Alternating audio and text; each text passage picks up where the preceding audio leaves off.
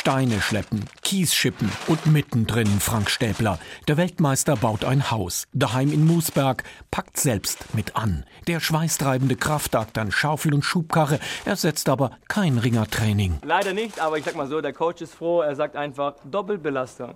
Vom Kraftraum oder von der Matte geht direkt auf die Baustelle und dann muss man ab und zu mit anpacken. Frank Stäbler hat in diesem nicht-olympischen Sommer Zeit. Viel Zeit, sich neben zweimal Training am Tag auch um den Hausbau höchstpersönlich zu kümmern. Gott sei Dank, kann ich jetzt sagen, bin ich zu Hause, weil ich war da ein bisschen blauäugig. Eine Baustelle läuft doch nicht von alleine. Es gibt unglaublich viel zu koordinieren und zu managen. Der weltbeste Ringer war ganz auf den 5. August fokussiert. Es sollte der letzte Tag seiner internationalen Karriere sein, am Ende möglichst mit Edelmetall um den Hals.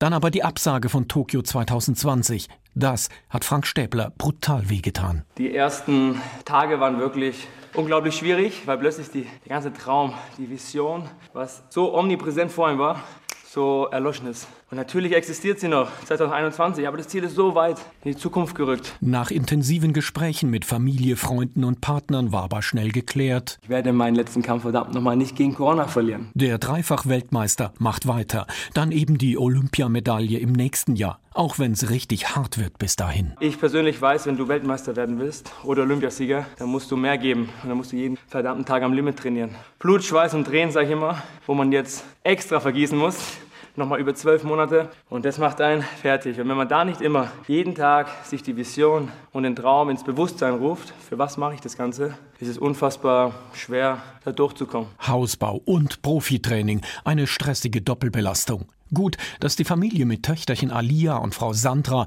beim daheimgebliebenen Olympioniken für Entspannung und Ausgleich sorgt. Wir genießen die Zeit jetzt zu dritt und es ist wirklich schön, weil sonst ist er ständig unterwegs.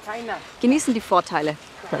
Statt olympischer Ringermatte in Tokio heißt es jetzt eben Kindertrampolin in Moosberg. Ich war maximal zwei, drei Wochen immer zu Hause und jetzt sind wir so zusammengeschweißt wie noch nie zuvor. Geh mein Schatz. Ja, das ist